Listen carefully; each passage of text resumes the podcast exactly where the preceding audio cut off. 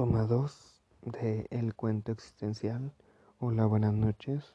Esperas ya hayas cenado y estás lista para dormir con esto.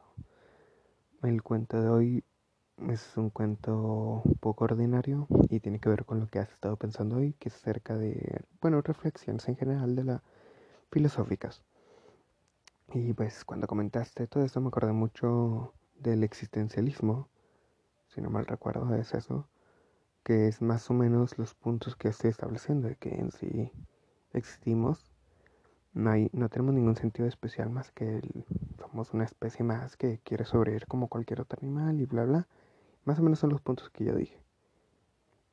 Que salieron como respuesta a pensamientos que, si no me equivoco, son los racional, del racionalismo, que es más o menos lo que tú decías, sin decir lo de los animales y lo de no querer vivir. Lo de no querer vivir es otra parte de la filosofía de Nietzsche.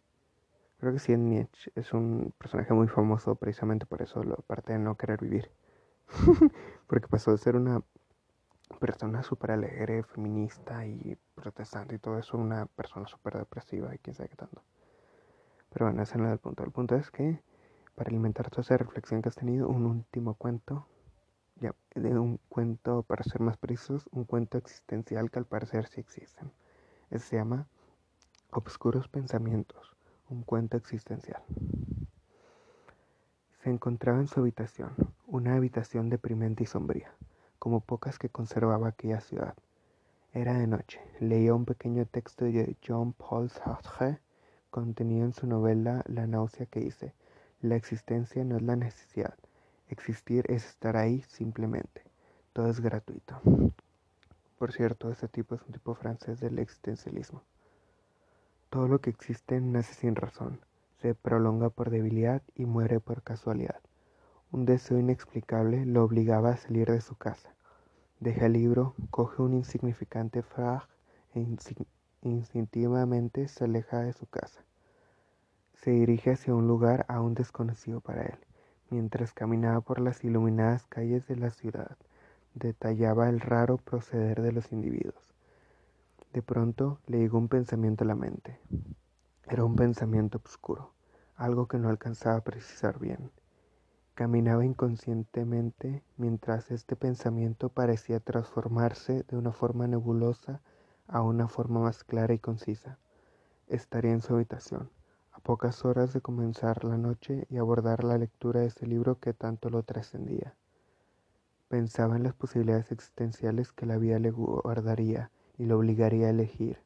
Pensaba en el tiempo, la posibilidad de que el futuro se mezclase con el pasado, que ahora era presente y que muy pronto sería de nuevo pasado y a su vez futuro perpetuando ese ciclo.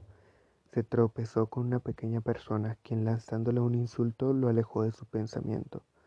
Miraba a su alrededor y veía a Jorge, ese pobre individuo esclavizado por una rutina infinita, atado a la sociedad, condicionado por la inevitable sociabilidad, por la condena a la libertad y por esa también inevitable indigencia inmaterial que lo obligaba a trabajar día a día alrededor de su molesta rutina. Recordaba el texto de Jean-Paul Sartre y se daba cuenta de que la existencia de Jorge como la suya estaban de más. Su existencia no tenía justificación, no tenía necesidad de estar aquí. Mientras daba la vuelta, veía una extraña aglomeración de existentes originando un bullicio que le afectaba su oído y que decía, Aleluya, aleluya. Son fanáticos religiosos que aferrándose de una forma inútil a una existencia de Dios tan absurda como la que ellos profesan, solo quieren convertir a Dios en una realidad mundana. Deberían saber que la existencia de Dios no es, no es concluyentemente demostrable, solo cabe creer en él. La existencia del hombre es un ser libre, la fe sale de esa libertad, representando así a Dios no como un contenido del saber, sino como presencia y revelación para la existencia. Dios existe para mí en la medida en que la libertad me vuelvo realmente yo mismo, en que confirmo mi existencia, pensó. Siguió su camino con indiferencia hacia esa tormentosa exclamación. Mientras caminaba, levantaba su mirada y observaba cómo se erguían esas grandes construcciones de cemento, a lo que el hombre, condicionado por la sociedad, llamaba progreso. De pronto vio un pequeño bar, al cual se dirigió para tratar de aquietar su hastío hacia la sociedad. Bebiendo varias cervezas, logró desechar aquellos pensamientos. Después de un buen rato, reaccionó y salió del bar. Tenía que continuar con ese camino arduo para llegar a su fin, el cual seguía ignorando. Alucinaba mientras seguía dando pasos asimétricamente. Sabía que pronto estaría en su residencia, pero ignoraba de dónde procedía ese conocimiento. Faltaba poco para el anochecer y se encontraba aún lejos de su destino. Sintió de pronto que nada podría estar determinado, que el destino no existía, que no habría una explicación lógica para poner en duda la libertad del ser humano. Ya no estaba seguro de si podría llegar a su casa, o tal vez imprevisto le cambiaría su rumbo. Solo estaba seguro de que quería hacerlo. Ese querer era suficiente para él. Solo había un caso límite en el cual sus posibilidades de elegir se limitaban a cero, una anulación de la libertad, algo que no cabía en su pensamiento, un fin, una vuelta a la que nada, a la nada que lo angustiaba día a día. Reflexionó sobre todo lo que había pensado. La vida, un camino arduo, molesto, angustioso y deprimente, una cuerda entre dos nadas que son la misma y que simplemente cambia de posición. Un camino hacia la muerte, un sinsentido, una carga que con el pasar del tiempo se vuelve más y más pesada. La muerte, en cambio, anulación del ser, un vacío, un fin sin escapatoria.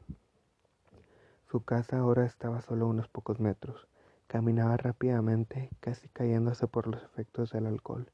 Se aproxima a la puerta, saca sus llaves y entre ese juego de posibilidades que se le presentaban elige la correcta. Introduce la llave en la cerradura, pero de pronto tres disparos atraviesan sus pulmones. Cae al piso desangrándose y exclamando, He aquí mi destino. Y ahora sí, creo que eso es todo por hoy.